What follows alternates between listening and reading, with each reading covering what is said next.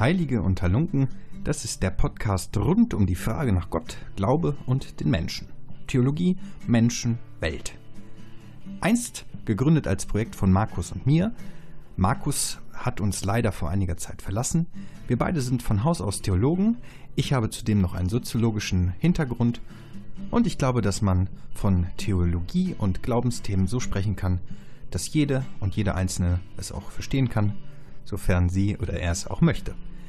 Und bis mir eine neue Idee eingefallen ist, wie ich diesen Podcast weiter gestalte, habe ich mir überlegt, lade ich einfach mich interessierende Menschen ein, die mit mir über ihre Themen, über Glauben, über Theologie ins Gespräch kommen.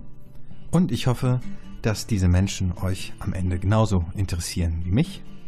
Ich glaube, wir haben eine ganz gute Mischung zusammengekriegt und ich wünsche euch viel Spaß bei der Folge mit Merle. Einen wunderschönen guten Morgen, einen wunderschönen guten Tag, einen wunderschönen guten Abend. Wir sind's, das heißt ich, mit Gästin. Heute ist Merle Schröer im Heilunken TV zu Gast. Hallo Merle, wie geht es dir? Moin, hallo. Alles in Ordnung. Ich freue mich hier zu sein. Merle und mich trennen ganz, ganz viele Kilometer. Du sitzt gerade in Hamburg und genießt das Grau in Grau dieser schönen norddeutschen Stadt. Und ich sitze in Bochum und genieße die herbstlichen, fast ja, vorwinterlichen Sonnenstrahlen, die hier gerade durchs Fenster scheinen. Das ist ja das Schöne. Ich habe wettertechnisch auf jeden Fall einen guten Sprung gemacht, äh, Hamburg zu verlassen. Ähm, ich durfte drei Monate in Hamburg sein und habe dort sehr gelitten unter dem schrecklichen Wetter. Merle, hast du dich schon dran gewöhnen können an das ich Hamburger komme Wetter? aus Norddeutschland. Ja, ich komme ja aus Norddeutschland. Eigentlich sollte ich das von klein auf an gewöhnt sein, aber mir fällt der Winter immer wahnsinnig schwer, weil es grau ist und dunkel und regnerisch. Ich verfalle auch immer in so eine, in so eine Winterdepression. Und ich habe mir angewöhnt, ins Solarium zu gehen. Also liebe Hamburgerinnen und Hamburger, geht ins Solarium, ähm, kriegt eure Depression damit in den Griff. Das ist auch gerade in Corona-Zeiten sicherlich geboten. Und wir wissen ja auch noch nicht, wie lange wir noch raus dürfen und überhaupt in die Solarien gehen dürfen. Also nutzt die Gelegenheit. Ich kann es euch auch nur wärmstens ans Herz legen. Alternativ kann ich euch eine Tageslichttherapie mit Tageslichtlampe empfehlen. Das war meine Strategie dagegen. Aber wir wollten heute nicht übers Wetter quatschen. Merle und ich kennen uns eigentlich gar nicht. Das heißt, wir kennen uns eigentlich nur übers Sehen auf Social Media und Instagram, weil Merle dort selbst sehr aktiv ist. Und ja, sie hat gesagt, das, was hier Heilige und Halunken machen, finde ich ganz nett. Und schaut euch mal meine Seite an, das ist auch ganz nett. Und das empfand ich dann auch gleich so und habe mir das angeschaut und angeguckt und durchgelesen. Und dann dachte ich mir, das ist die Gelegenheit, Merle näher kennenzulernen. Bevor ich dich vorstelle, frage ich dich eigentlich lieber selber. Merle, wer bist du? Was machst du in Hamburg? Und was ist das, was du da gerade auf Social Media anpreist und anbietest? Ja, ich äh, versuche es mal zu erklären. Ich bin das Gesicht von dem Instagram-Account der evangelischen Militärseelsorge. Das heißt, ich mache den ganzen digitalen Content für junge Soldatinnen und Soldaten und deren Angehörigen und betreue eine digitale Gemeinde bundesweit über Instagram. Bevor wir zur Arbeit kommen, wie die überhaupt aussieht in so einer digitalen Gemeinde, was ist dein Background? Also wie bist du da gelandet, wo du jetzt bist? Also ich habe ja Theologie studiert und bin ja nach dem Examen hauptberuflich jetzt Theologin. Und ich habe schon während meines Studiums in Hamburg, während der letzten Jahre, ehrenamtlich bei der evangelischen Militärseelsorge mitgearbeitet. Wir haben ein Seminar damals zusammen gehabt, nämlich die Studierenden der Universität Hamburg, die Theologiestudierenden und die Studierenden der Helmut Schmidt Universität. Das ist die Universität der Bundeswehr in Hamburg. Das sind Offiziersanwärter und Anwärterinnen, die studieren über die Bundeswehr. Und dort haben wir zusammen ein Seminar gehabt, das hieß Gewalt im Fokus der Ethik. Und wir haben die Seite von den Soldaten erzählt bekommen und wir haben quasi unsere Seite der Theologie erzählt, mehr oder minder, eher ausgetauscht natürlich. Und da habe ich auch den Militärseelsorger hier vor Ort kennengelernt, weil die das zusammen geleitet haben mit meinem Professor. Und nach diesem Blog-Seminar, was total großartig war, das war ein mega guter Austausch, hat der Militärseelsorger mich gefragt, ob ich denn quasi nicht für ihn arbeiten könne. Weil er gemerkt hat, dass ich irgendwie sehr gut mit dem Publikum ähm, kann, mit dem wir da zusammen waren, dass ich irgendwie einen Draht zu denen habe und dass er mich voll gerne ehrenamtlich in seinem Team einfach hätte für Rüstzeiten, die man dann begleitet oder für kleinere Seminare, die ich dann mit ihm zusammen machen kann. Und da habe ich gesagt, mm, ja. und dann bin ich quasi in die Arbeit da reingerutscht, ehrenamtlich. Und als ich mit dem Examen fertig war, konnte ich ja ehrenamtlich nicht richtig weiterarbeiten, weil ich dann ja hauptberuflich werden musste. Und dann habe ich das Angebot bekommen, dass ich diese Projektstelle, diese neue, übernehme, indem ich eben die ganze Instagram-Arbeit für die evangelische Militärseelsorge mache. Da bin ich dadurch reingekommen. Also ein bisschen auch ähm, durch Zufall reingerutscht und mit Glück, weil, also das ist gar nicht so üblich, kann ich mal sagen. Also das muss ich vielleicht für die Hörerinnen erklären. Das Vikariat ist so die praktische Ausbildung in der, im Pastorendienst. Also man macht erstmal so das theoretische Studium, das absolviert man und dann geht man ins Vikariat, bevor man dann ordiniert wird und eine Pfarrerinnenstelle zum Beispiel annimmt oder so. Das ist also die praktische Ausbildung. Und normalerweise, also ich kenne es aus der katholischen Kirche, ich wäre an der Gemeinde nicht vorbeigekommen. Also bei uns ist alles Gemeindeseelsorge und dass man dann so eine Projektstelle bekommt, in der man einfach mal ausprobieren darf und Alternativen auch zur Pfarrgemeinde irgendwie erleben darf, das ist gar nicht so üblich. Also das ist eigentlich schon ein großes Geschenk für den oder diejenige zumindest, die das mag. Ne? Genau, also ich, ich mache ja de facto beides. Ich bin ja hauptberuflich Vikarin in einer ganz normalen Gemeinde in Hamburg und mache alles, was die anderen Vikare auch machen vor Ort, also jetzt Weihnachtsgottesdienste und so. Und zusätzlich habe ich dann noch die Stelle angenommen bei der Militärseelsorge, weil ich einfach diese Möglichkeit wahnsinnig faszinierend fand, dass ich da richtig ausprobieren darf, Neues schaffen darf und vielleicht auch so ein bisschen Grenzen ähm, erweitern kann und bestimmte Maßgaben aufbrechen kann und dort in die digitale Arbeit gehen kann.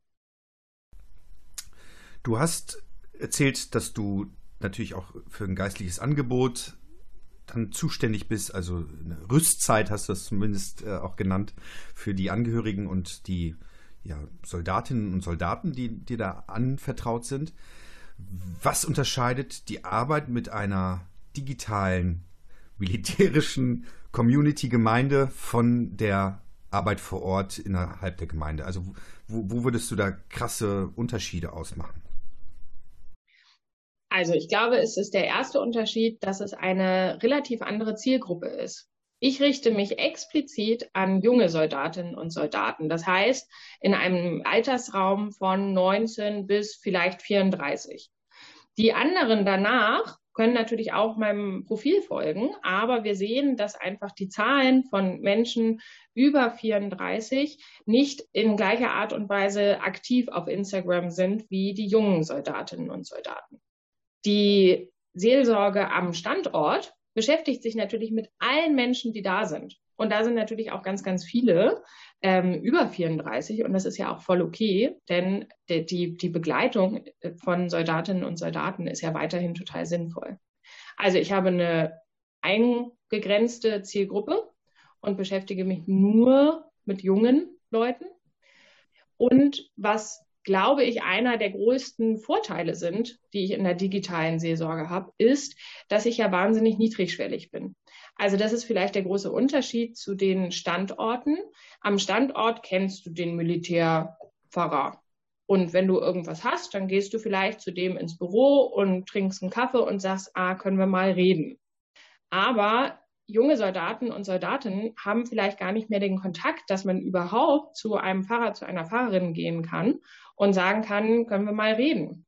Denn gerade Soldatinnen aus den neuen Bundesländern kennen das durch wenig christliche Früherziehung gar nicht mehr, dass es dort einen Gesprächspartner gibt, der vertrauensvoll ist, der zum Schweigen verpflichtet ist und der auch unabhängig der Hierarchie ist.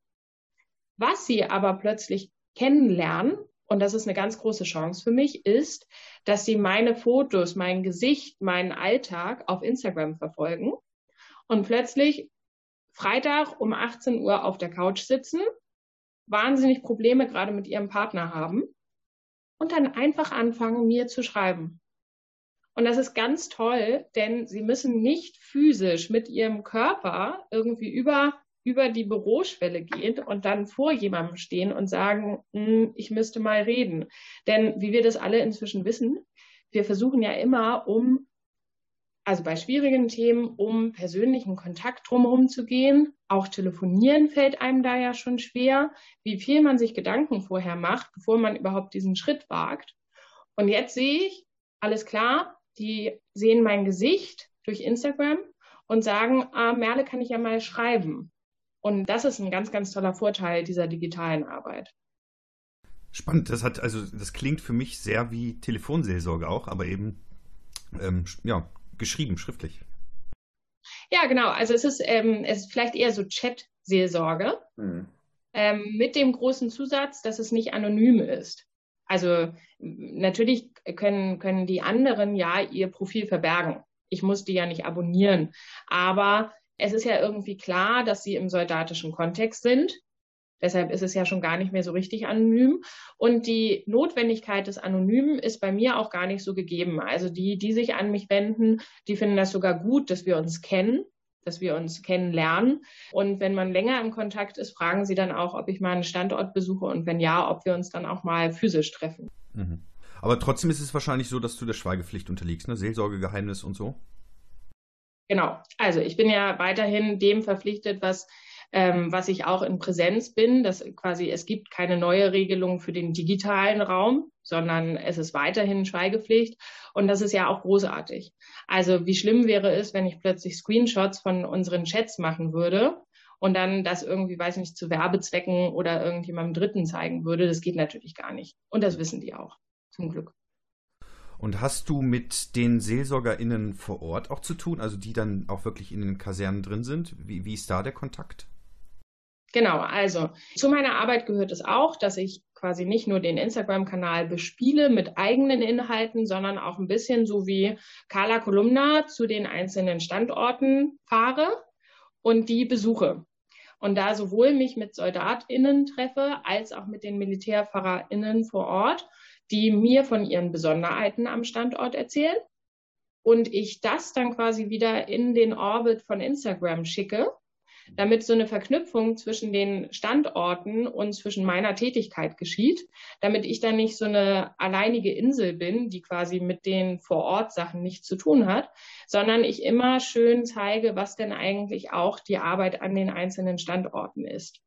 Denn auf die muss ich ja letztendlich auch verweisen und auch vertrauen.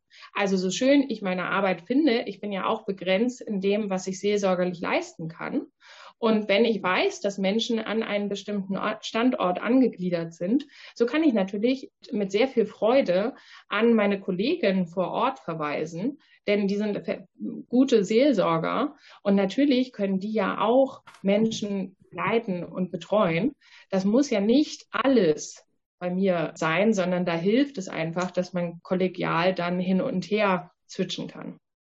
Also eine sehr, eine sehr ähm, bunte Tätigkeit eigentlich. Also ich finde das sehr, sehr schön, dass du switchen kannst zwischen den Medien und eben auch präsent sein darfst und die, den Menschen begegnen kannst. Ich weiß jetzt nicht, wie, inwieweit das möglich ist durch die Corona-Einschränkung. Das schränkt ja irgendwie uns alle ein, was das Präsentische angeht. Aber ähm, das stelle ich mir sehr, sehr interessant vor. Vor allem, weil man ja auch in ein Milieu einsteigen kann, das man vielleicht so gar nicht kennt. Also ich kann mir vorstellen, ja. dass eine Kaserne ganz anders funktioniert als das normale Leben da draußen. Kannst du mal so deine Eindrücke als Außenseiterin mehr oder weniger schildern, wie so eine Kaserne auf dich wirkt, wie das Leben vor Ort funktioniert? Also wir haben ja zum Beispiel einen großen Marinestandort in Wilhelmshaven. Den habe ich vor einigen Monaten besucht. Was schon mal völlig anders ist, ist, dass du ja quasi eine Einfahrt, Einlasskontrolle hast. Also du kannst nicht einfach auf ein militärisches Gelände gehen oder fahren, sondern da vorne sitzt irgendjemand Nettes, der sagt, darf ich mal bitte den Ausweis sehen, was wollen Sie denn hier? So. Wenn du dann, äh, was soll ich dem denn unterhalten? Den Instagram-Account und sagen, hier, guck mal, das ist meine Tätigkeit? Nein, sondern natürlich bin ich über das äh, Militärveramt dann reingekommen. Das ist natürlich ein ganz anderer Alltag, als wenn du irgendwo, weiß ich nicht, morgens in deinem Büro stiefelst oder so. Das Tolle daran ist aber auch, nur in Rückkopplung, dass mich manchmal das Pförtnerpersonal kennt, weil sie dann dem Instagram-Kanal folgen. Und dann sage ich, wollte, will ich dann immer so anfangen, ich bin Merle Schröer und komme da und daher und deshalb bin ich da. Und dann sagen die, ah, das kenne ich schon, ich habe heute Morgen die Story angeguckt, ich weiß, wer du bist. Das ist, das ist großartig, das ist ganz toll, weil du ja ansonsten relativ wenig Kontakt mit der Community face-to-face -face hast und du wiedererkannt wirst. Das ist also schön. Naja, und dann sieht der Alltag in der Kaserne eigentlich so aus, dass du, wenn du dort lebst von Montag bis Freitag, dort auch deine Stube hast. Das ist eigentlich wie so, ein, wie so eine, wie so eine Einraum, wie so ein Einraum in so einem großen Flur, ähnlich wie eine WG vielleicht, eine große WG. Und dass du dann ganz bestimmte Dienstzeiten hast und dann entweder zu Übungen gehst oder bei der Marine dann eben aufs Schiff gehst und dort mit der Mannschaft zusammen Übungen machst oder eben rausfährst. Dann hast du noch solche Sachen wie zum Beispiel lebenskundlichen Unterricht. Der wird von der Militärseelsorge gemacht. Das ist eine Mischung aus ethischer Unterweisung und sicherem Gesprächsraum, um über Themen zu reden in der Truppe, die vielleicht ansonsten nicht so differenziert betrachtet werden. Ganz klassisches Ding für den lebenskundlichen Unterricht ist zum Beispiel Suchtproblematiken. Natürlich ist Sucht und Abhängigkeit ein großes Thema, und zwar gesamtgesellschaftlich und folgedessen natürlich auch im Querschnitt der Bundeswehr. Und das einfach mal in einem geschützten Raum für eine längere Zeit zu besprechen, unabhängig von Hierarchien, die du ansonsten hast, kann dazu führen, dass es ein viel größeres Verständnis für Suchtproblematiken gibt. Also das hast du quasi in deinem Alltag ab und zu auch. Und natürlich gehst du dann eben auch in die Truppenküche, um zu essen triffst dich mit den anderen nach Dienstschluss auf der Stube oder musst eben noch so, naja, so Botengänge und sowas alles machen, was zu deinem täglichen Alltag gehört. Aber es ist schon ein auch sehr abgeschlossener Kosmos. Also auf einem Kasernengelände findest du ja eigentlich alles. Du hast nicht die Notwendigkeit, nochmal rauszugehen, sondern die hast du vielleicht erst, wenn du am Wochenende mit dem Zug dann Richtung Heimat fährst. Ansonsten findest du da alles. Was natürlich ist, ist, dass viele Soldatinnen und Soldaten in ihrer Freizeit oder auch während der Arbeit Sport machen. Und das machen sie entweder in der Kaserne oder aber sie gehen zum Beispiel joggen oder ins Fitnessstudio irgendwo in der nächstgelegenen Stadt. Also ich höre da ganz viele ganz gewöhnliche Lebensthemen heraus. Natürlich auch, ob aller Geschlossenheit sind es einfach Themen, die Menschen bewegen. Du bist Theologin und Seelsorgerin. Wie oft redet ihr über Gott? Also, dass wir Gott wortwörtlich in unsere Gespräche einbauen, das passiert nicht so oft. Hm. Denn das würde ich sagen, kennen wir auch aus dem gesellschaftlichen Kontext. Da ist die Bundeswehr nicht so sehr anders, dass wir tatsächlich über Gott und über Glauben und was glauben wir eigentlich reden. Das passiert sehr selten, sondern wir reden ganz viel über Sinn und Sinnhaftigkeit und Lebenswandel. Und ich würde sagen, dass Gott da ja über allem drüber ist und immer in diesen Gesprächen mit anklingt, und zwar in dem, wie man Leben und Menschlichkeit versteht. Selbst wenn man es dann nicht ausspricht, was heißt Glauben oder an was glaubst du, wird ja ganz selten gefragt, aber indem man sagt, ich trauere um einen Menschen und komme in meinem Alltag nicht klar. Da ist das Bedürfnis da, eine Sinngebung zu haben, warum man trauert, warum es Verlust gibt, warum das zum Beispiel diesen Alltag so sehr einschränkt.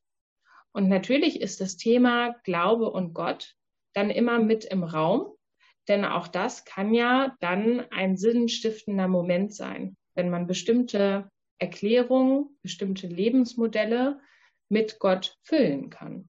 Aber reicht, reicht es da nicht, eine Psychologin oder einen Psychologen zu haben? Braucht es da jemanden, der irgendwie für den Glauben steht als Theologe? Mm, in der Bundeswehr gibt es Truppenpsychologen. Die gibt es und die reden auch mit dir. Ich würde behaupten, dass Psychologen einen anderen Ansatz fahren.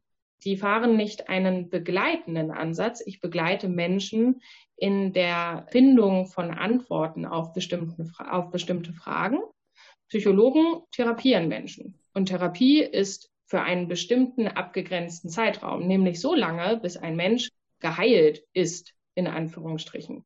Und dann ist diese Begegnung vorbei. Denn das Therapieziel der Heilung ist ja erfolgt. Ich begleite Menschen auf einen viel, viel längeren Zeitraum, der unbegrenzt ist. Denn es kann immer wieder vorkommen, dass die Seele in irgendeiner Weise Schaden nimmt. Und äh, genau in dem Moment bin ich wieder da. In der Bundeswehr sind Truppenpsychologen in der Hierarchie. Das heißt, wenn du dich an einen Truppenpsychologen wendest, um mit diesem zu reden, dann steht das zum Beispiel in deiner Dienstakte. Dein Vorgesetzter bekommt das mit, deine anderen Kameraden bekommen das mit. Schwäche in der Bundeswehr ist natürlich immer noch ein Riesenthema. Und plötzlich zu sagen, ich muss mal zum Truppenpsychologen, das ist eine Riesenüberwindung. Und du hast auch Angst um deinen Dienstposten ob du überhaupt auf neue Lehrgänge gehen kannst, ob du weiterkommst, denn jeder in der Hierarchie weiß es. Wenn du zur Militärseelsorge gehst, egal ob du da über Gott oder nicht über Gott redest, haben wir ein offenes Ohr und alles, was du erzählst und sagst, bleibt in diesem geschützten Raum. Und das ist ein ganz, ganz großer Vorteil. Und das Sinnangebot, dass man auch mit Gott argumentieren kann, finde ich, ist viel, viel größer als nur das Sinnangebot, was eine Psychologen oder einem Psychologe geben kann. Also ein absoluter Safe Space. Das war mir gar nicht so bewusst, dass das mit dem Psychologen dann nochmal andere Konsequenzen unter Umständen hat. Äh, sicherlich ein, ein, ein Punkt, an dem man arbeiten sollte, wahrscheinlich innerhalb des Militärs.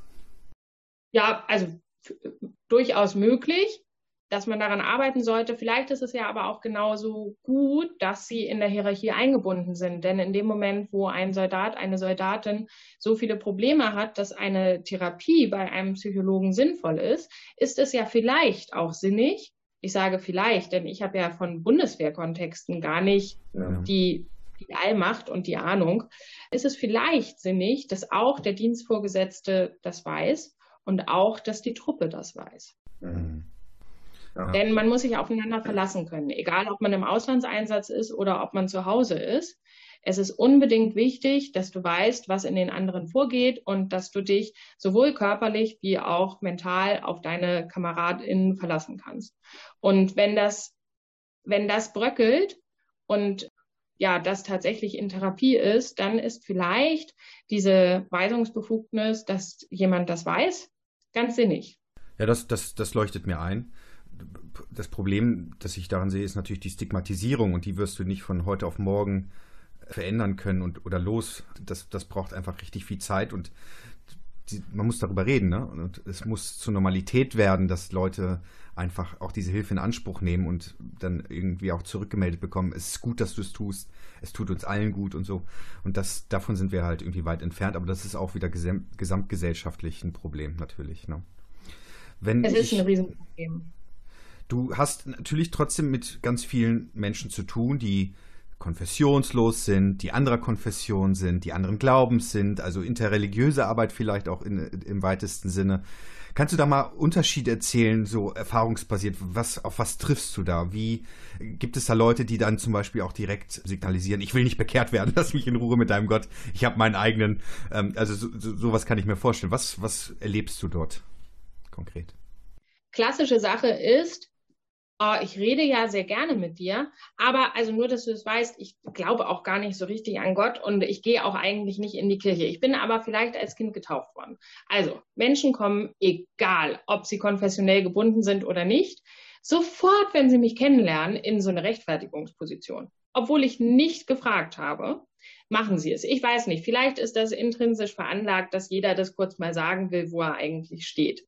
Ich sage dann immer, alles gut, ich missioniere hier ja gerade nicht. Mir ist das völlig wurscht, ähm, ob du in die Kirche gehst oder nicht. Ich sage dann auch, ich gehe ja auch nicht jeden Sonntag in die Kirche. Mache ich nicht, habe ich nie gemacht.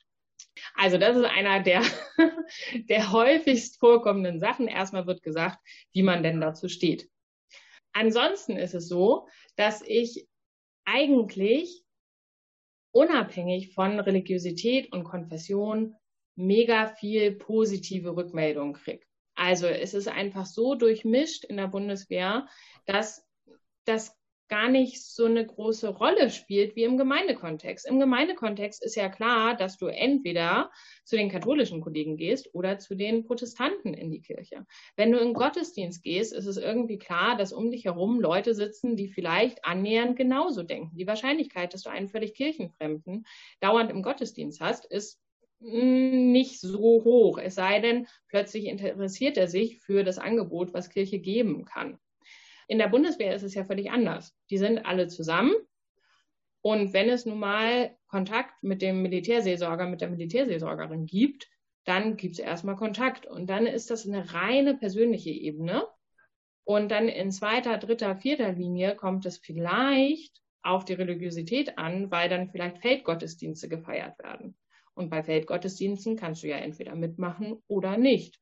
Aber genau da ist vielleicht zuvor die persönliche Bindung schon so groß, dass auch kirchenferne Menschen sagen, na ja, dann mache ich den Feldgottesdienst mal mit. Vielleicht ist das ja auch ganz schön.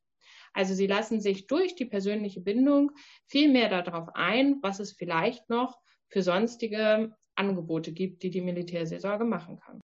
Seelsorge ist immer auch Beziehungsarbeit. Also so, so ja. finde ich das. Ne? Es geht halt nie an der Person vorbei. Also das, ich glaube, das kommt auch oftmals zu kurz innerhalb der Ausbildung, weil wir, also ich, ich spreche natürlich vorwiegend für den katholischen Kontext, aber ich kenne mich auch ein bisschen in der evangelischen Kirche aus und habe viele Freundinnen und Freunde. Ähm, wir achten sehr auf das Akademische. Das spielt, spielt eine große Rolle. Das hat auch eine gewisse Berechtigung. Aber am Ende zeigt sich ja an der Person, wie gut auch Seelsorge funktionieren kann. Und ich vertrete die Ansicht, dass man viele Sachen auch einfach nicht lernen kann. Zumindest nicht in dieser kurzen Zeit. Und so ein Empathievermögen beispielsweise, das muss man einfach mitbringen.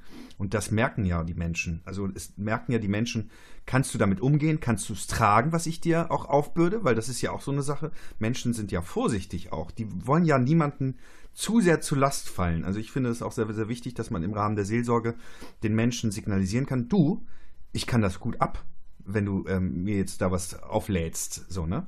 Also, das, ja. also du nickst so verständnisvoll. Also ich nehme an, das kommt dir bekannt vor. Naja, also zum Beispiel hatten, hatte ich einen riesigen Ansturm an Nachrichten, als Kabul eingenommen worden ist. Denn das ist natürlich ein Riesenthema in der Bundeswehr. 20 Jahre Afghanistan, Abzug ist und holter die Polter ist wieder alles über den Haufen geworfen. Zumindest ist das das Gefühl.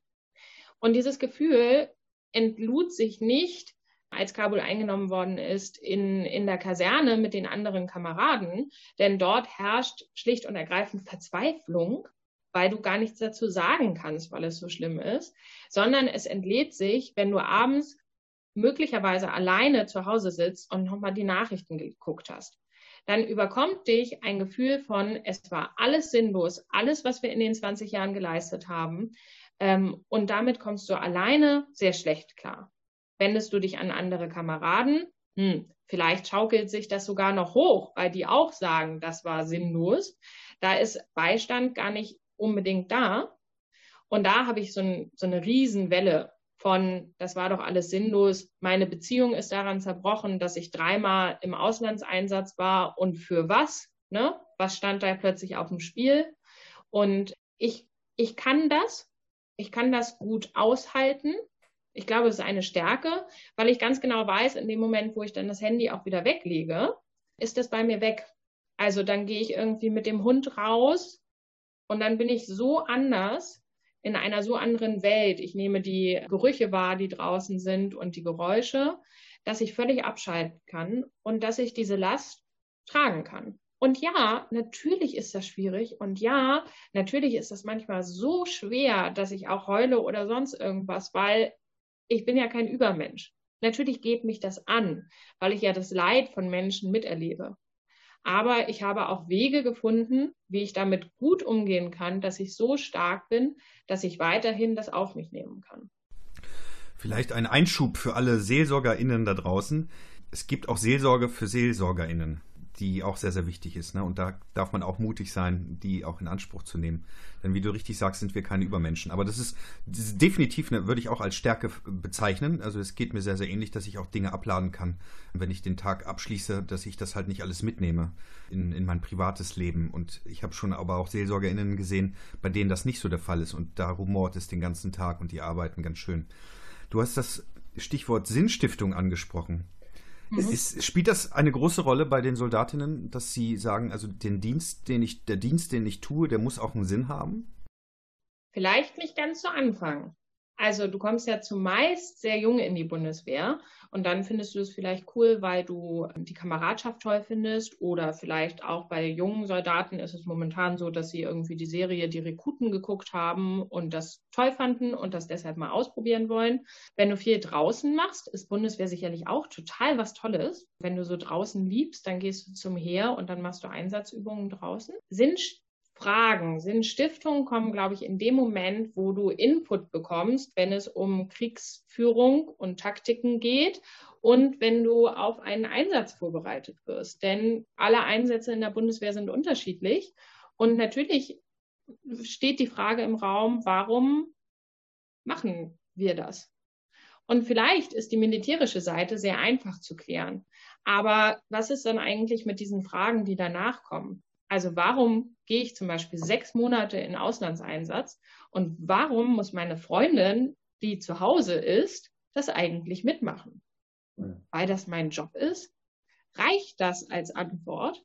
Das sind alles Sachen, die auf militärischer Ebene natürlich mit den Kameraden besprochen wird, werden, aber die nicht zwangsläufig so geklärt sind, als dass man damit in Frieden quasi zum Beispiel in Auslandseinsatz gehen kann also ich höre da verschiedene Herausforderungen heraus, die Menschen so haben. Ich kann mir auch vorstellen, dass so Beziehungen sich natürlich verändern.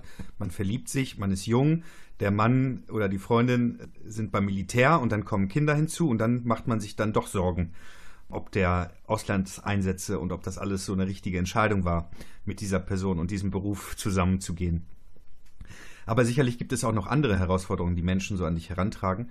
Ich, ich kenne natürlich auch so alles Filmische.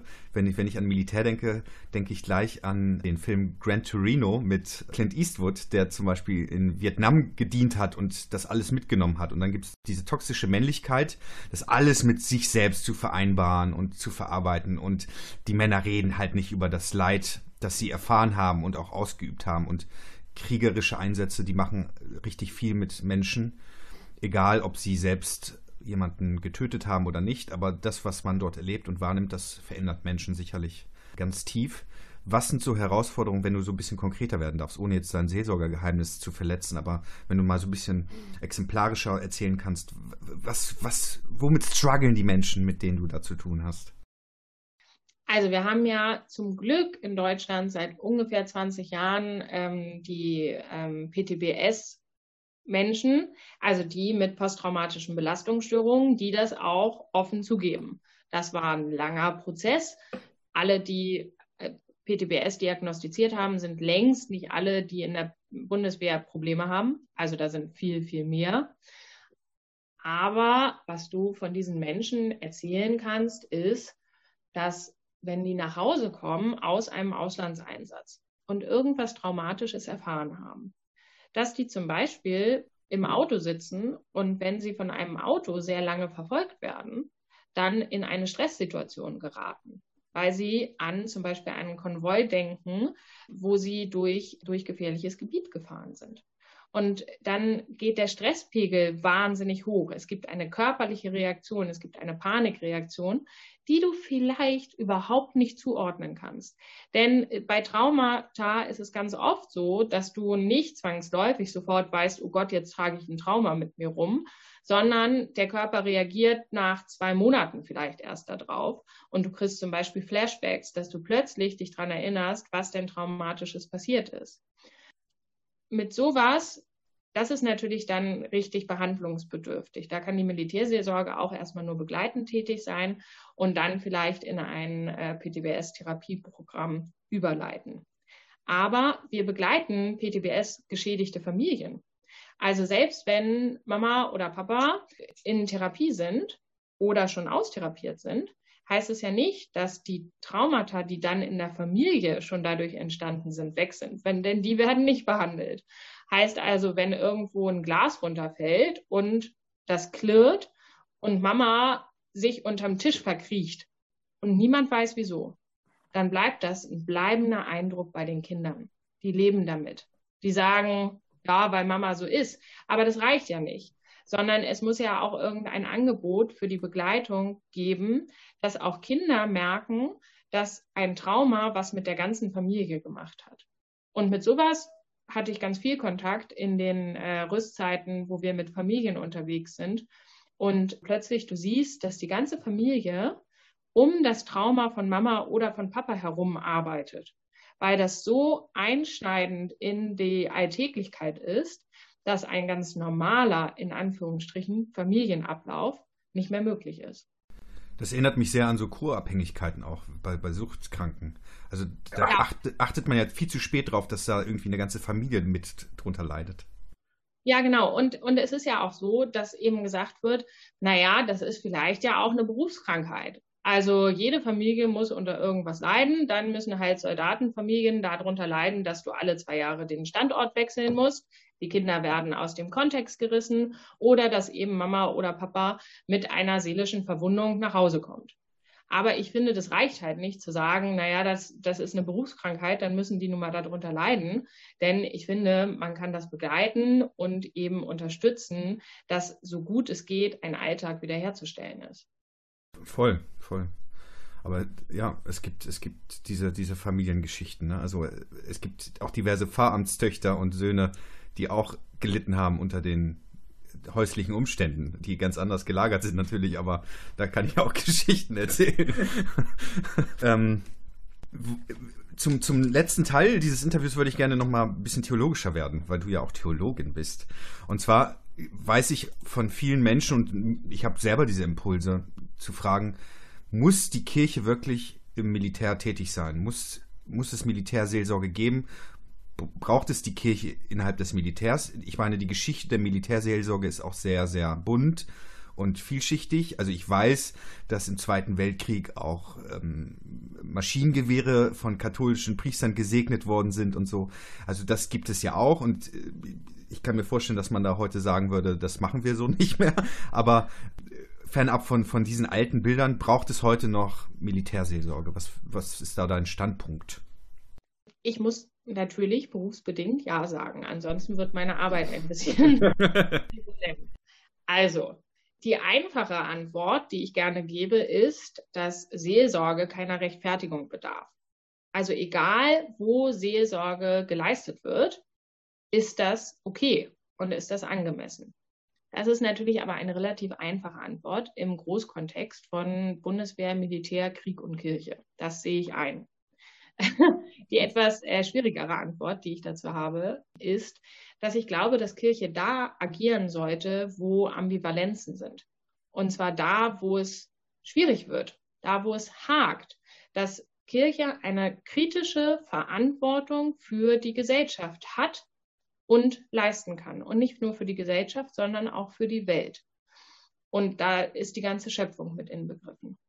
Und andere Menschen. Und wenn wir kriegerische Auseinandersetzungen haben, dann heißt das noch lange nicht, dass die Militärseelsorge diesen Krieg unterstützt, aber sie ist da für die Menschen. Und sowohl die Menschen in der Bundeswehr als auch die Menschen, die man zum Beispiel im Auslandseinsatz trifft. Und ich glaube, dass dort eine kritische Haltung sinnvoll und gut ist. Deshalb ist auch immer wieder das Hinterfragen, was denn Kirche im Militär zu suchen hat, gut. Inzwischen ist es ja anders als im Zweiten Weltkrieg. Wir gehen nicht mehr mit so einem, mit so einem Colt raus und sagen für, für Gott und das Vaterland. Das passiert ja nicht mehr, zum Glück. Denn die Militärseelsorge hat sich ja nach dem Zweiten Weltkrieg wahnsinnig verändert oder ist ja erst in dieser Art und Weise ins Leben gerufen worden, nämlich, dass sie als kritische Instanz innerhalb der Bundeswehr agiert. Wir haben also nicht mehr ein System, was völlig abgeschlossen ist, eben die Wehrmacht, jetzt die Bundeswehr, wo eigene Regeln plötzlich gelten und du keine Möglichkeit hast, von außen ranzukommen, sondern die Militärseelsorge ist eine kritische Instanz innerhalb der Bundeswehr, die ganz genau beobachten kann, was denn eigentlich gerade so, naja, so die Klänge sind, die Töne sind, die so mitkommen und die Folge dessen auch immer nach außen senden kann. Also Kirche in der Bundeswehr ist nicht nur innerhalb der Bundeswehr, sondern sie ist die Schnittstelle zwischen der öffentlichen Gesellschaft und den Interna der Bundeswehr. Du hast von, von einem Seminar erzählt, das dich da auch ein bisschen gelenkt hat, und zwar Gewalt im Fokus der Ethik, hast du erwähnt irgendwie. Das, da fallen mir jetzt verschiedene Assoziationen zum Thema Gewalt ein. Es ist natürlich nicht nur einfach diese körperliche, kriegerische Gewalt, die dort Soldatinnen wahrscheinlich gefahren, sondern auch emotionale, mentale, psychologische Gewalt, was auch immer. Ist die Kirche dort vielleicht auch so ein, eine Vertreterin einer einer Wohlfühlatmosphäre. Also äh, ist Kirche da vielleicht so ein Puffer, der nochmal eine Alternative anbietet zu, zum gewalttätigen Ton des Militärs, der grundsätzlich irgendwie immer präsent ist? Ich, ich glaube schon weil sie vielleicht Sanftmut vermittelt. Also vielleicht nicht so sehr Puffer, aber vielleicht die ganz Andersartigkeit. Also eben nicht taktisch drüber reden, nicht körperlich sich auseinandersetzen, nicht gewaltvoll, sondern sanftmütig, vorsichtig und für einen kurzen Zeitraum das ganz andere, was man ansonsten vielleicht im Einsatz nicht erfahren kann. Dazu braucht es natürlich auch die Fähigkeit der Reflexion und der gewaltfreien Kommunikation, nehme ich an, wenn man eben diese Art von Seelsorge vertritt. Inwieweit werdet ihr da gebrieft oder auch ausgesucht? Also ich glaube nämlich, dass das nicht jeder einfach oder nicht jeder einfach kann. Genau, also die äh, StandortmilitärseelsorgerInnen bewerben sich ja auf den Posten und werden daraufhin quasi untersucht, ob sie passend für die Militärseelsorge sind. Das heißt, du musst vorweisen können, dass du zum Beispiel längere Jahre schon im Gemeindekontext gearbeitet hast, dass du also Erfahrung im seelsorgerlichen Kontext hast mit ganz normalen Leuten, weil ganz normale Leute auch in der Bundeswehr sind. Und dann wirst du zusätzlich zu deiner Arbeit am Standort, zum Beispiel für Auslandseinsätze, noch in die Auslandsvorbereitung geschickt. Also du kriegst noch extra zusätzliche Schulungen, die dich darauf bringen, bestmöglich im Einsatz agieren zu können. Und diese Schulungen ähm, nimmst du natürlich auch in deinen Alltag in der Kaserne mit. Also die wenigsten sind ja nur im Ausland, sondern du bist immer ganz, ganz lange in der Kaserne, dann gehst du für sechs Monate ins Ausland und dann bist du wieder ganz lange in der Kaserne.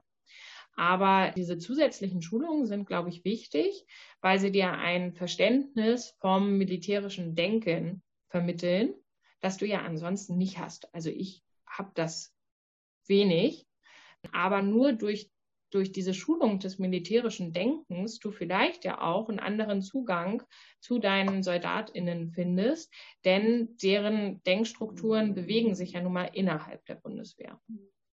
Also Zusatzqualifikationen gibt es auch. Man wird also gut versorgt und auch umsorgt äh, dieser ja. Funkt Funktion. Das ist sehr, sehr tröstlich. Es, es gibt eine Frage, die ich sehr, sehr wichtig finde, die aber auch oft belächelt wird, wenn sie falsch gestellt wird. Aber ich, ich stelle sie trotzdem, wie ich sie stellen möchte. Was würde Jesus tun? Ist so eine Frage, finde ich. Und zwar gibt es ja diverse Erzählungen aus der Bibel, die wir alle gut kennen. Linke Wange, rechte Wange. Ist Jesus Pazifist? Wäre Jesus jemand, der oder ist Jesus jemand, der die Militärseelsorge vertritt oder überhaupt das Militär, das Berufsmilitär? Sind das Gedanken, die du dir schon mal gemacht hast? Was ist da deine Einordnung und Einschätzung? Ich würde sagen, Jesus war ein Mensch, der in erster Linie für andere Menschen da war. Ich glaube, er war pazifistisch veranlagt und ich hoffe, dass alle Menschen pazifistisch veranlagt sind, denn wer möchte nicht Harmonie und Frieden? Würde aber auch behaupten, dass er zum Beispiel wahnsinnig gewaltvoll kommuniziert hat. Also wie oft er in Gerichtsreden sich dezidiert gegen bestimmte Leute richtet und das mit wahnsinnig großen Worten, die bestimmt die getroffen haben, an die, also gegen die, die gerichtet waren. Also, ob er ein durch und durch pazifistischer Mensch ist, würde ich insofern in Frage stellen, als dass ich dann sage, haben wir nicht viel mehr als nur die Botschaft, die hinter den Worten ist. Sind die Worte denn nicht auch schon Vehikel dafür, ob man Gewalt oder nicht gewaltvoll miteinander umgeht? Ob Jesus die Militärseelsorge unterstützen würde oder kann, vermag ich nicht zu sagen, denn das gab es nicht. Und ich glaube, es wäre auch ein wenig an den Haaren herbeigezogen, plötzlich so Parallelen aufstellen zu wollen. Ich glaube aber schon, dass er für Menschen sich eingesetzt hat, die marginalisiert worden sind. Und diese Tendenz erkenne ich auch, wenn wir von Soldatinnen und Soldaten im normalen gesellschaftlichen Kontext reden. Denn wenn man mit Soldatinnen und Soldaten nicht viel zu tun hat, dann fällt es leicht, sofort zu sagen, ach, das sind alles Totschießer oder ach, die kümmern sich doch überhaupt nicht um Frieden, die freuen sich doch, wenn sie mit ihren großen Waffen spielen können. Und das sind wahnsinnig schlimme Vorurteile, die auf keinen einzelnen Soldaten zutreffen. Da, da, ist einfach viel mehr. Das sind Menschen. Das sind Menschen, die einen Dienst ausüben und für uns in der Gesellschaft, glaube ich, auch sehr vorteilhaft sind, denn nicht alle Missionen, auf die wir fahren, sind kriegerische Missionen, sondern es sind wahnsinnig viele begleitende, friedensstiftende Missionen. Natürlich wird von Auslandseinsätzen relativ wenig berichtet, solange sie positiv verlaufen. Also wie lange haben wir auch aus Afghanistan nichts mehr gehört, obwohl die Bundeswehr 20 Jahre da war?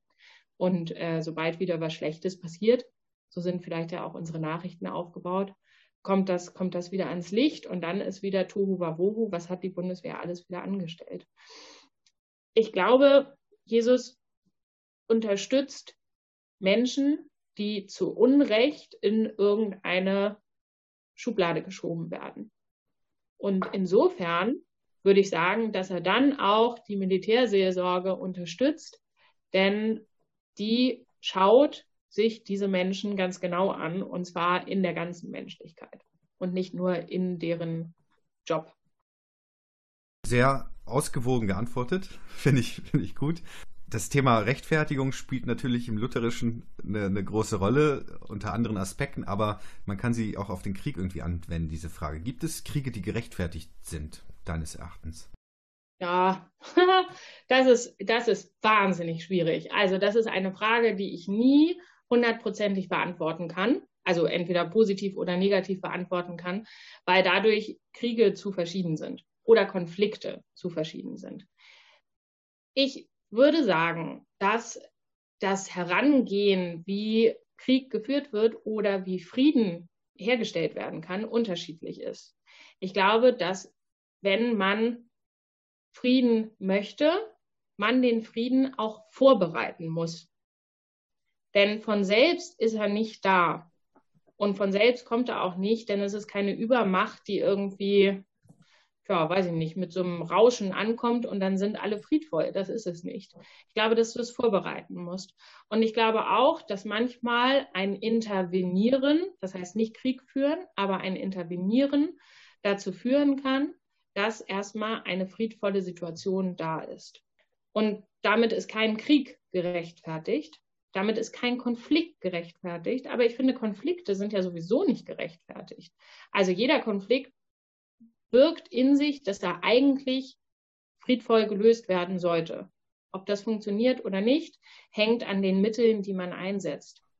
Und manche setzen dafür gewaltvolle Mittel ein, nämlich kriegerische. Und manche versuchen durch Missionen, durch Projekte, die die Bevölkerung unterstützen, eine friedvolle Situation zu schaffen. Bloß, dass die Leute, die dafür eingesetzt werden, ganz oft die gleichen sind nämlich das Militär. Egal ob für eine kriegerische Auseinandersetzung, die gewaltvoll endet, als auch für Aufbaumissionen, um der Gesellschaft in dem Land, wo ein Konflikt herrscht, zu helfen. Absolut. Also wir, wir, ich, ich habe ja auch keine Ahnung, wie oft manche Konflikte so zustande kommen. Ich weiß nur aus meinem persönlichen Leben, dass es manchmal jemanden braucht, der die Spannung rausnimmt aus diesem Konflikt und diese Spirale nicht weiter verfolgt.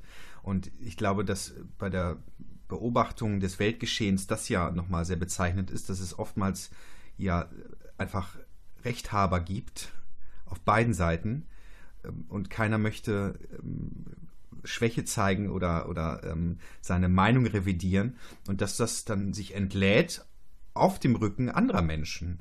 Also es gibt ja auch Zivilbevölkerung. Ne? Also du hast ja auch gesagt, die, die SeelsorgerInnen sind natürlich auch für die Zivilbevölkerung da, die vor Ort da ist. Ne? Aber über die, über die wird sehr, sehr selten gesprochen, auch bei militärischen Einsätzen oder so. Es geht dann eher darum, irgendwas durchzusetzen und, und um Ressourcen, es geht um Geld, es geht um Macht. Das wird ja immer auf dem Rücken der einfachen Menschen, die nichts damit zu tun haben, entschieden. Und da gibt es keinen Bürgerinnenentscheid, der dann so sagt, ja, da sind wir, sind wir gerne dabei, dass ihr diese Frage auf unserem Rücken austragt. So, ne? Und, und das vermisse ich bei dieser ganzen Debatte, weil die kommt nie vor, gefühlt, finde ich.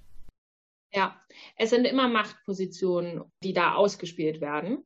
Und es sind ja ganz oft auch Einzelne. Ne? Also einzelne, mächtige vorwiegend Männer, nicht nur, aber vorwiegend, ähm, spielen mit dem Leben von Zivilisten, weil sie an Erdöl wollen. Das ist eine harsche Meinung, aber manchmal fällt es mir so unglaublich schwer zu begreifen, was denn eigentlich das Problem ist, warum da seit Jahr und Tag ähm, Zivilisten umkommen, dass ich das nicht anders mehr begreifen kann. Dass ich dann sagen muss, weil es Machtspiele sind, die vielleicht zur persönlichen Befriedigung dienen. Denn manchmal ist es so grauenhaft und fürchterlich, dass ich es durch rationale Gründe nicht mehr rechtfertigen kann. Absolut. Wir haben, wir haben mal eine Folge gemacht zum Gaza-Konflikt der ja auch immer wieder aufschwelt und so und man sich auch einfach nur fassungslos daneben stehen sieht und sich fragt, also wie, wie kann man das immer noch so weitertreiben über, über diese Jahrzehnte, ne? Und, und worum geht es denn eigentlich? Und ich glaube, dass, dass man das schon so sagen muss. Es geht darum, dass es mächtige, vorwiegend Männer sind, die da ihre Machtspielchen treiben. Denn wir können das ja auch beobachten, wie Länder agieren, die von Frauen geführt werden. Also ich ich glaube nach wie vor an die Sanftmut der Frau. Und ich glaube auch, dass äh, sie der Kirche und allen Institutionen gut tut. Und ich kann mir vorstellen, vielleicht kannst du da auch nochmal ein, zwei Sätze zu sagen, wie sich die Frauenbeteiligung vielleicht ausgewirkt hat auf das Militär. Weil ich glaube, dass das natürlich auch neue Herausforderungen und Probleme mit sich bringt, aber vielleicht auch positive Auswirkungen hat oder haben kann. Genau, also wir haben ja seit den, also ich würde auch sagen positive Auswirkungen. Wir haben ja seit den Nullerjahren eben auch SoldatInnen im Militär. Und es sorgt dafür, dass die Truppen durchmischter sind. Das heißt, dass plötzlich nicht nur Männer miteinander reden und dann vielleicht sich ja auch in so Stammtischparolen hochpushen und ihre Männlichkeit darstellen wollen, sondern es heißt, dass die Truppe durchmischt ist und dass für mehr Themen Platz geschaffen wird. Also wir sind durch die Frauen, die ins Militär gekommen sind, sehr viel familienfreundlicher geworden, weil plötzlich dieses Thema wahnsinnig im Fokus stand. Und es ist auch zu merken, dass wenn, einzel wenn ich mit einzelnen Soldaten rede, dass sie sagen, dadurch, dass Frauen jetzt in der Truppe sind, rede ich vielleicht auch mal mit einer Kameradin ganz anders. Also vielleicht kann ich bei einer Kameradin Schwäche viel mehr zulassen, als wenn ich in so einem Fünfer-Trupp von Männern stehe, die ja anscheinend alle hart gesotten sind. Also das sind natürlich Stereotype, in denen ich jetzt gerade spreche, aber sie machen deutlich, dass eine Durchmischung dazu führt, dass bestimmte Männlichkeitsbilder in Frage gestellt werden. Und das ist großartig. Ich glaube auch, dass die Sanftmut der Frau gut ist und hilfreich ist. Ich hoffe aber, dass sie dadurch führt, dass, dass sie da, dazu führt, dass ein Männlichkeitsbild hinterfragt wird. Also warum schreiben wir Sanftmütigkeit Frauen zu? Naja, weil es sich wahrscheinlich nicht gehört, dass Männer sanftmütig sind. Aber wie wunderbar wäre es, wenn wir endlich ein Männerbild des starken Mannes dekonstruieren könnten und sagen könnten, Sanftmütigkeit gehört genauso zu einem Mann, wie sie zu einer Frau gehört. Das ist meine große Hoffnung, dass wir nicht eine größere Durchmischung hinbekommen und die Rollen gleich bleiben, sondern dass ein Männlichkeitsbild neu, neu entsteht, wo viel mehr weiche Seiten dazugehören. Finde ich gut, aber auf der anderen Seite dann eben auch den Frauen natürlich Führungsstärke auch zuschreiben zu können und Stärke. Also, und ich glaube, das zeigt ja dann auch eben nochmal ihr Engagement dann äh, innerhalb solch einer Truppe, dass Frauen das auch können. Huch, also die, genau, die, die, die, die leiten hier mal einen Trupp. ja, bin ich voll dabei.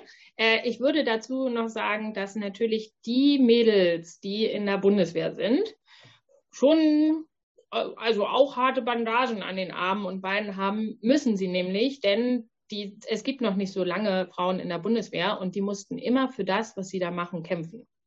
Also auch da Frauen ranzubekommen, die vielleicht nicht mit der gleichen hm, Willensstärke oder vielleicht ja auch Aggressivität agieren und trotzdem in Führungspositionen kommen, weil das halt normal ist, dass auch eine Frau einen Trupp führt. Das ist natürlich auch eine Zukunftsvision, die ich wahnsinnig gerne hätte und unterstützen würde. Und, und, das ist ja auch eine Realität von Frauen in allen Bereichen, in denen da es zu Umwälzungen kommt, dass sie sich irgendwie zehnmal mehr anstrengen müssen und mehr beweisen müssen als die Männer. Und das ist äh, ja, oder, oder, nicht? Also ja, und ich glaube, das ist ein, also das ist auch innerhalb der Frauenwelt ein Riesenproblem. Ne? Also es ist nicht nur, man muss sich gegen die großen, starken Männer behaupten, sondern wir arbeiten und leisten doppelt so viel, weil die ganzen anderen Frauen auf uns gucken mhm. und wir einen riesen Konkurrenzkampf unter den Frauen haben. Ja. Zumindest in der Gesellschaft. In der Bundeswehr nicht ganz ja. so sehr, weil da so wenig Frauen noch sind.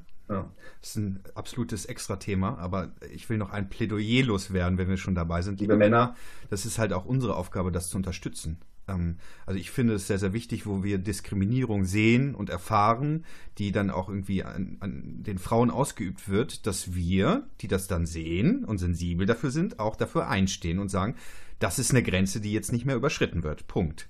Also wir sind da alle in einem Boot und füreinander auch verantwortlich und zuständig. So, das war mein Plädoyer zu diesem Thema. ähm, ich würde noch gerne eine Frage loswerden zu deinem persönlichen Glauben. Also inwieweit spielt dein persönlicher Glaube bei dieser Tätigkeit eine Rolle? Inwieweit trägt er dich? Inwieweit bringt er dich zu Verzweiflung oder lässt dich auch zweifeln? Mm, wenn ich meine persönliche Theologie beschreiben müsste, dann wäre es die Nichtigkeit des Menschen vor Gott. Und zwar ganz positiv, nicht im Sinne von wir sind nichts, sondern in dieser Nichtigkeit, die wir ja selbst ganz schwer akzeptieren können, nimmt uns Gott an und ist für uns da. Und wenn wir mit dieser geschenkten Annahme auf andere Menschen zugehen, dann kann etwas entstehen, was was vielleicht geistgewirkt ist, was Glaube zwischen uns ist, was wahre Gemeinschaft und wahres Menschsein ist. Und das nur, wenn wir verstehen, dass wir angenommen sind vor Gott. Und genau das trägt mich eigentlich in der Kommunikation zwischen den Menschen in meiner Arbeit. Also dieses Unvermögen, perfekt zu sein, aber trotzdem geliebt von Gott. Mit dieser Einstellung kann ich an Menschen herantreten und genau so versuchen, Menschen zu begegnen, indem ich sie akzeptiere, sie wahrnehme und annehme.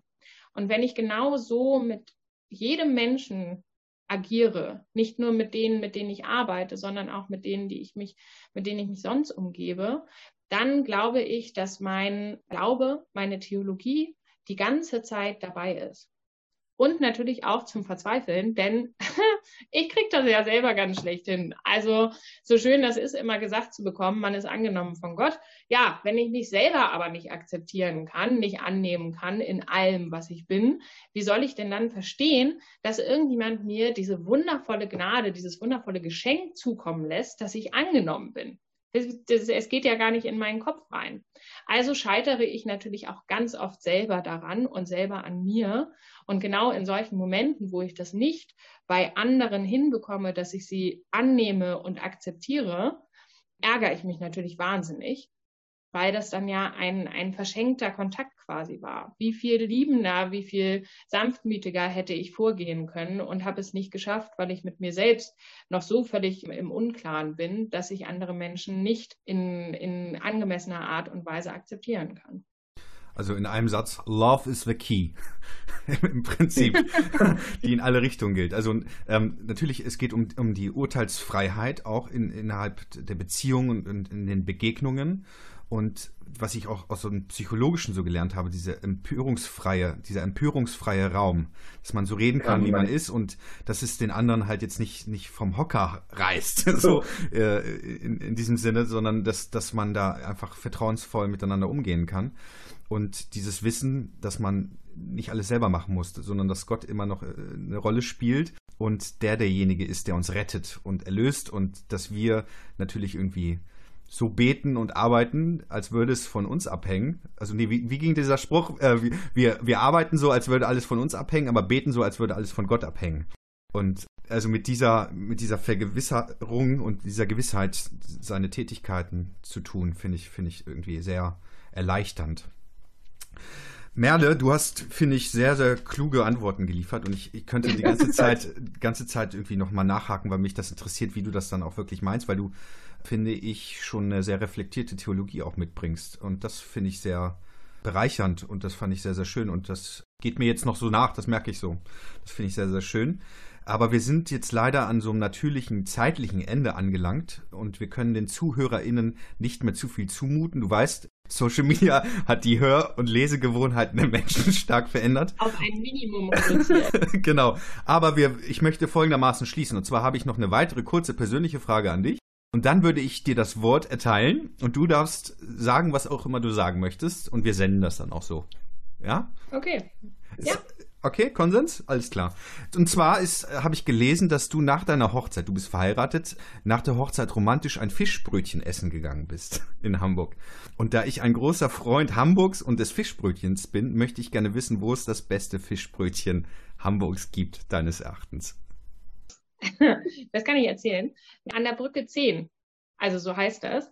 Unten an den Landungsbrücken gibt es die Fähranleger und da sind kleine Restaurants. Und ganz am Ende, schon kurz vor St. Pauli, ist ein, äh, ein kleines Lokal, wo man die besten Fischbrötchen bekommt und dann an der Hafenkante mit Bier sitzen kann und dann baumeln die Beine so über die Hafenkante und man isst Fischbrötchen und trinkt ein Bier dazu. Wie geil, da war ich schon. Und zwar habe ich so ein Ritual. Ich, ich habe früher in Rom studiert und habe ganz oft den Flug dann aus Hamburg genommen, weil ich dann noch meinen Bruder getroffen habe oder weil die Flüge billiger waren oder so. Und ich bin immer an die Landungsbrücken gegangen und habe dann noch ein Fischbrötchen gegessen in der Zeit, die ich hatte. Und da hatte ich auch schon mal ein Fischbrötchen und das hat wirklich sehr gut geschmeckt. Also absolute Empfehlung, Leute, geht dahin. Brücke 10. Und so. auch als Hochzeitsfeier, total schön. so, und jetzt gehört dir das Wort.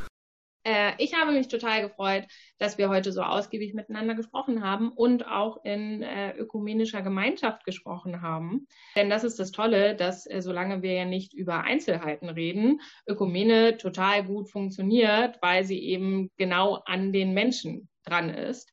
Und das freut mich, denn genau das haben wir ja in der Militärseelsorge auch, dass wir mit den katholischen Kollegen zusammenarbeiten, ganz, ganz eng und auch darauf angewiesen sind, denn ansonsten sind wir viel, viel zu wenige für viel zu viele Menschen, die das Bedürfnis zum Reden haben. Ich freue mich, dass wir das gemacht haben und eigentlich müsste ich vielleicht selber mal einen Podcast starten, aber dafür reicht die Zeit nicht. liebe Nordkirche, hier braucht es eine Freistellung von, von einem Teil der Tätigkeiten für ein neues Projekt. Ich empfehle Merle Schröer äh, für die Podcast-Arbeit hiermit. Sehr gut, das wird bestimmt die Nordkirche hören. Ja, ich habe da Kontakte, ich mache das schon. Danke, Merle. Es war wirklich sehr, ja, es war einfach sehr, sehr schön, mit dir zu reden. Ich fand das sehr unterhaltsam und auch tiefgründig. Und ich möchte neben dir auch nochmal allen Soldatinnen und Soldaten danken.